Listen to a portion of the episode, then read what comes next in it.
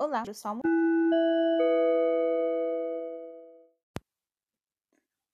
Bem-vindos aos novenários Salmo. Eu vou ler aqui na Bíblia Ave Maria, tá bom? Amanhã. Ao mestre de canto, Salmo de ouro. E as palavras: Escutai meus gemidos, a minha prece. Ó meu rei, ó meu Deus. É a voz, escutai a minha voz. Porque dei minha súplica e espero, Deus, não poderia muito de vós. Os ímpios não podem resistir. Detestai a todos os que praticam. Aqueles que mentem. O homem idoloso vos é abominável. Mas eu, graças à vossa grande bondade, vossa casa, irei prostrar-me em vosso santuário, com o resto vos é devido. Conduzi-me pela justiça dos inimigos, planai para mim vosso caminho. Porque em seus lados sinceridade, corações só urdem projetos ardilosos, agregando sepulcro escado, com a língua distribui lisonjas. Senhor, prendei-os, que suas maquinações, do número de seus crimes, rejeitai-os. Pois é contra vós. Dirijam-se, pelo contrário, os que iam, sempre na alegria. Protegei-os e triunfarão em vós os que. Pois vós, Senhor, abençoais o justo. Tudo cobrirá. Muito bem. Ação de clamor e de revisão sobre tudo aquilo que ele viveu. É, essa oração é tida como oração da manhã. Primeiro, aqui porque ele diz, né? Segundo, porque é um pedido, né? né? Para tudo aquilo que o dia. Então vamos lá. Então, no primeiro versículo, ele mostra aqui que é um cantado com flautas. Não sei se vocês lembram daquela história de Josué. Josué cerco de Jó, né? Durante sete dias. E nesse cerco, tocava as trombetas. Claro que trombeta e flauta não é o mesmo. Os dois são da família dos instrumentos de sopro. Trocar, tocava as trombetas, né? Fazer aquele pão, pão, pão. Quando você toca as trombetas, também é com o instrumento que o anjo toca. Né? Os anjos trombeta. Em outra Idade Média, quando um rei ou chegava no castelo, o que, que os arautos faziam? através da trombeta. Hoje muitos casamentos gostam de colocar a trombeta, né, para tocar, para mostrar a entrada da noiva. Com a trombeta, ela vem aliar, ela vem com uma daqui por vir. Então, quando é que eu pego a um instrumento de sopro, eu estou anunciando aquilo que está por vir. O que está por vir? Por vir. Então, no segundo versículo, ele escute a ele. Invocação, assim, invocação. Ele chama a Deus para que ouça ele. Ouvi minhas palavras. Escutai os meus gemidos. O gemido pode ser tanto de choro quanto aqui eu petar com som inegável né, do Espírito Santo, que é a oração em língua. Então me Senhor. Ouça aqui a minha prece. Eu já, já pro versículo. Né? Então, amanhã é o tempo da oração e de sim ao Senhor. Então, por isso que nós temos como recomendação a oração da manhã e a oração da noite passado. E na oração da manhã vai entregar o dia a Deus. Você vai falar bom dia, Espírito Santo, bom dia, anjo da guarda, né? A Deus. E Bíblia, fazer seu estudo, é, fazer suas orações fazer o rosário, tem quem goste de simplesmente só conversar uma hora do, seu dia, geralmente de manhã, para entregar o seu dia. Claro que cada um tem uma oração, mas as duas é com quem está começando. Uma oração de manhã e uma oração à noite. Versículo 4. É a voz que eu invoco, Senhor, desde a manhã. Escutai a minha voz porque desde o raiar do dia vos apresento minha súplica e espero. Começou o dia, ele apresenta para Deus o que ele precisa. E ele espera que isso seja feito. Então, quando você espera em Deus, não é que aquilo vai acontecer hoje. Não, vai acontecer no tempo de Deus. Mas quando você espera em Deus, a sua espera fica mais completa. Você já foi em algum lugar que tinha aquela fila gigante né? Aí você fala, ah, meu Deus, agora eu vou ter que esperar isso aqui, né? Quando você encontra alguém para conversar, a espera fica mais prazerosa. Você esquece que você tá na fila e você se liga naquela conversa. Ou quando você espera lendo um bom livro, lendo é, um bom, um bom gibi, né? Enfim, não sei. Você concentrado numa música, tem gente que assiste as séries lá da Netflix. Enfim, quando você espera, você usa esse tempo de espera fazendo uma outra coisa, você esquece que você está esperando.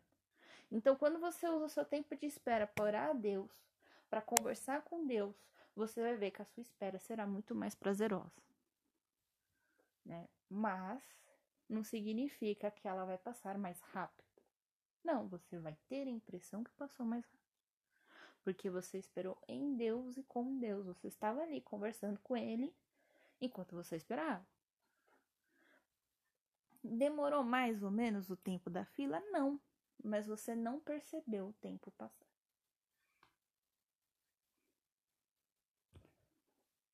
Versículo 5: Pois vós não sois um Deus a quem agrade o mal. O Nau não poderia morar junto de vós. Aqui também a gente pode colocar em sua presença. Cinco.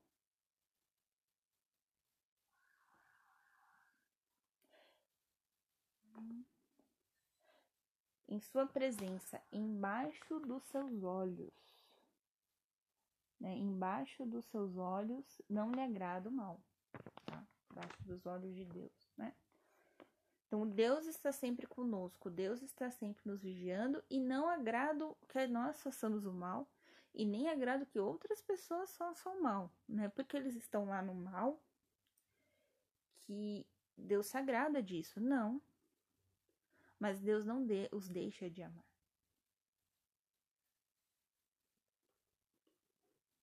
Existe a possibilidade de conversão Existe a possibilidade de recalcular a rota e sair do caminho da mentira e pegar o caminho da verdade. Versículo 6. Os ímpios não podem resistir ao vosso olhar. Detestai a todos os que praticam o mal. Ah, tá, tá, tá.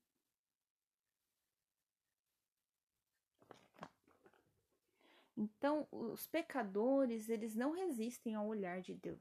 Então, sabe aquela pessoa que só de olhar para você, você já sabe que tá fazendo uma coisa errada? E que ela vai te dar uma bronca? Aí você já vem pianinho perto dela. Desculpa. Exatamente isso que acontece com ele. Quando Deus olha para ele, ele sabe que tá errado.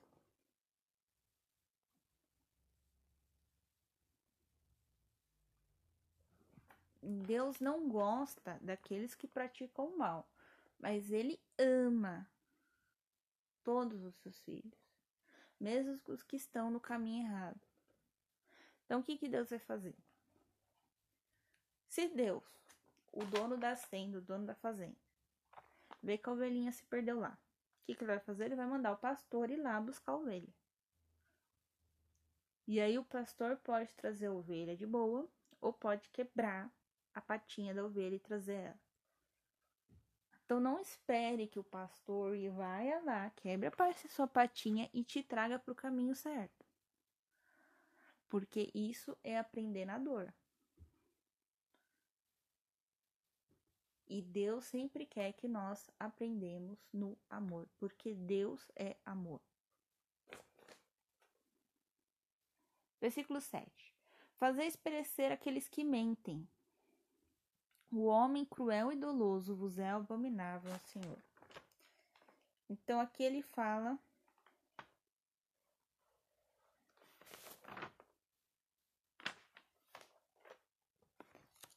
ele fala que quem mente? Quem mente é quem está no caminho da mentira, certo? Então, fazer perecer, ou seja, fazer que sofra, fazer que pague pelos seus pecados aquele que está lá no caminho errado. Aquela pessoa que é cruel, aquela pessoa que gosta de ver a dor, ela é abominável.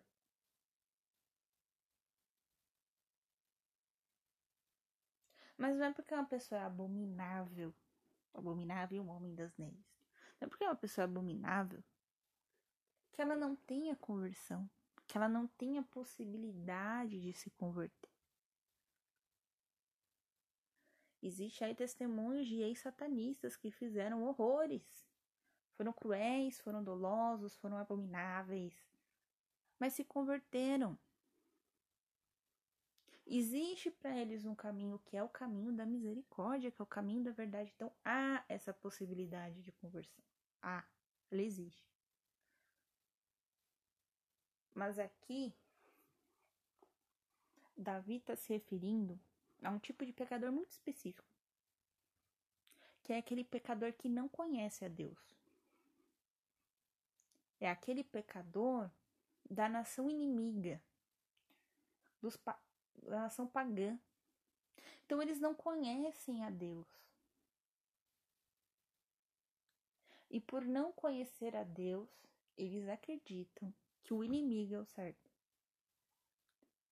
Que o inimigo que fez acreditar que eles eram deuses. E aí, a partir disso, eles vão ter Deus da natureza, Deus da chuva, Deus do sol, Deus do planeta Marte, enfim. São os deuses verdadeiros e não são. O Deus verdadeiro é Deus. É o único Deus. Mas a pessoa por não conhecer o Deus verdadeiro, acaba acreditando na mentira.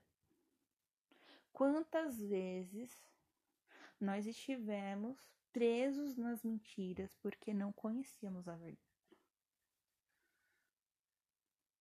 O pai da mentira, o pai da enganação é Satanás. Enquanto Deus é o pai do esclarecimento, é o Deus da verdade, Pai da verdade.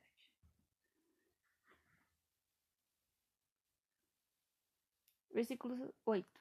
Mas eu, graças à vossa grande bondade, entrarei em vossa casa.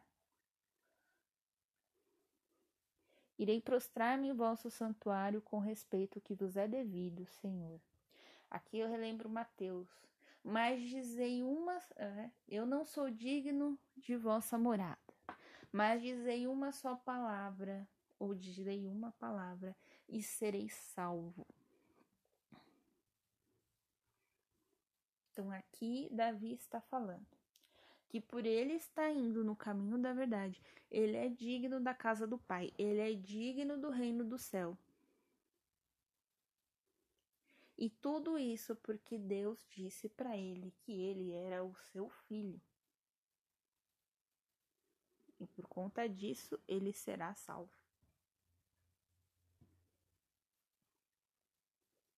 Versículo 9: Conduzi-me pelas sendas da justiça, por causa de meus inimigos, aplanai para mim vosso caminho. Então, qual é o caminho da justiça? O caminho aqui, que se você passar a cavalo, a camelo, pode encontrar uma pedrinha aqui, outra ali aplanar este caminho para que o cavalo, o camelo ou hoje, né, o carro passe tranquilamente por ali, sem problemas, né? Não vai quebrar os amortecedores, né? Tudo ótimo. Então aplanai o caminho para que eu possa caminhar neste caminho de justiça. São João Batista, ele vem como último profeta para preparar o caminho por onde passará Jesus Cristo. João João Batista é o que faz aqui, ele aplana o caminho, ele prepara o caminho. Alguns comparam ele com o rastelo, né, que vai tirar todas as pedrinhas. Ele aplana, ele arruma este caminho para que Jesus possa passar. Porque se Jesus passar no caminho que ninguém nunca ouviu falar, o Salmo 5 de Davi, ou que ninguém ouviu falar, de Abraão, de Moisés, dos profetas. Como que eles vão acreditar no Messias se eles nunca ouviram falar da promessa que o Messias iria? Então João Batista vem preparando para que seja interpretado de forma correta o Novo Testamento. Então, ainda hoje temos muitos fariseus, muitas pessoas que falam o evangelho de forma incorreta, que preparam a gente de forma incorreta. São João Batista não, São João Batista vem, nos prepara de forma correta. E eles nos dá a possibilidade de entrar nessa igreja pelo batismo, só para aceitar o batismo verdadeiramente João Batista cobrava uma coisa das pessoas: conversão. Recalcule a sua rota, sai dessa rota de mentira e vamos para uma rota da verdade.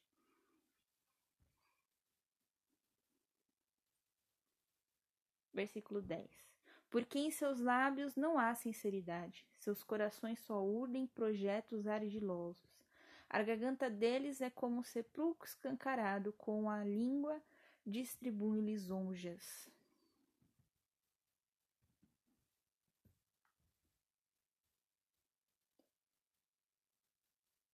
Quando você vê esse falso profeta, ou até mesmo o próprio diabo, ele não fala nada sincero, nada verdadeiro, tudo para ele é mentira.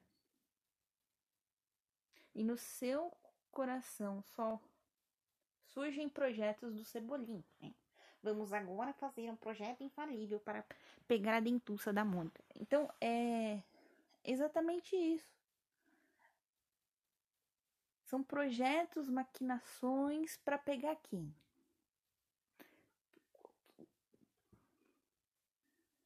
Para pegar o ser humano e deixar ele cada vez mais afastado do caminho certo, do caminho da verdade, que é Deus. Ele inventa um monte de coisa. Se disfarça do tudo que você imaginar. Mas saiba que ele é o falso. Ele não é o verdadeiro. Quem é verdadeiro sabe distinguir o falso. Então, se você tem na sua mão um iPhone e um Android com carcaça de iPhone, na hora que você ligar e ele pedir a sua senha, você já vai saber quem é quem. Você já vai saber que aquele Android, aquele iPhone falso é um Android. Ou até um sistema muito mais diferente, né? Tipo, esse sistema aqui é o sistema XYHW, né? Nunca ouvi falar desse sistema. Nunca vi um negócio que peça como senha um código Morse, vamos supor, por exemplo. Né? Geralmente pede digital, pede um desenho, pede um código numérico simples. Então, quem conhece o verdadeiro sabe distinguir o falso. A garganta deles é como um sepulcro escancarado. Quem aqui já abriu um sepulcro? Quem aqui já viu uma exumação? É um cheiro de podridão muito forte. Muito forte. Então, quando essas pessoas falam, é como se saísse um enxofre. É como se saísse aquele bafo de, de alguém que acabou de comer peixe. Aquela coisa assim Quando a pessoa fala, você sai longe, você sai de perto da pessoa porque você não aguenta aquele bafo. Então, geralmente, quem tem problema no estômago tem esses bafos horrorosos, né? Claro, tem tratamento para isso. Mas é isso que ele mostra que a pessoa quando fala sai coisa ruim, entendeu? Coisas assim que quem conhece o bem sabe que aquilo está completamente errado. Sai até de perto. Versículo 11. Deixai-os, Senhor, prender-se nos seus erros, que suas maquinações malogrem. Por causa do número de crimes, rejeitai-os, pois é contra vós que se revoltam. Ah, Senhor, deixa eles. Deixa eles lá errar. Deixa os planos infalíveis deles serem falíveis e não darem certo. Porque o que eles querem é destruir o Senhor. Não é destruir. Querem destruir o Senhor, mas o Senhor é indestrutível. Então deixa eles. Deixa eles baterem com a cara na porta. Quando o número dos erros deles, o número dos crimes, dos pecados deles for tão grande, misericórdia, não deixe eles entrar no céu. Mas nós sabemos que se a pessoa se arrepender no último momento da vida dela, ela ainda tem chance de entrar no céu. Existe um intervalo que nós não conhecemos entre a vida e a morte. Eu não sei se esse intervalo dura um microlésimo de segundo, se esse intervalo dura muito tempo, eu não sei, nunca morri. Nesse intervalo, se a pessoa se arrepender, ela ainda tem uma chance de entrar no reino dos céus. Mas não conte com isso, porque você já sabe a verdade. Você já sabe qual é o caminho que você tem que seguir. Então, por que deixar para esse intervalo para se arrepender se você pode se arrepender hoje? Você pode fazer seu exame de consciência diário. Segundo aqui o Salmo 4, você pode fazer seu exame de consciência completo. Segundo o Salmo 1, você pode procurar um padre para se confessar. Se você é evangélico, você acredita na confissão direta com Deus. Se arrependa hoje. Você não precisa esperar para o último momento da sua vida. Precisa.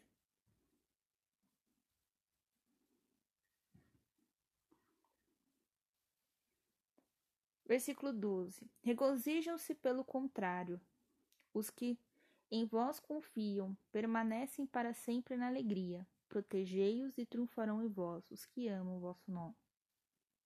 Então aqui Davi já troca. Né? Ele vai para aqueles que estão com o Senhor, aqueles que estão no caminho da verdade. E quem está no caminho da verdade está cheio do vinho do casamento das bodas de Caná está cheio do Espírito Santo, então essa pessoa vai se regozijar, essa pessoa vai se alegrar, né? Ela vai confiar em Deus. Ela vai estar para sempre dentro da alegria, porque ela está para sempre com Deus, ela está para sempre deixou Deus entrar dentro dela e fazer ali a sua morada e fazer ali a sua tenda. Deus vai protegê-las e elas vão triunfarão, porque elas o amam. Elas amam a Deus, elas amam ao próximo, elas amam a si mesmo. Deus é amor. Versículo 13. Pois vós, Senhor, abençoais o justo. Vossa benevolência como um escudo os cobrirá. Então, quando Deus abençoa aqueles que estão seguindo o caminho dele, ele coloca um escudo em cima dessa pessoa. E o mal vai bater nesse escudo e vai voltar.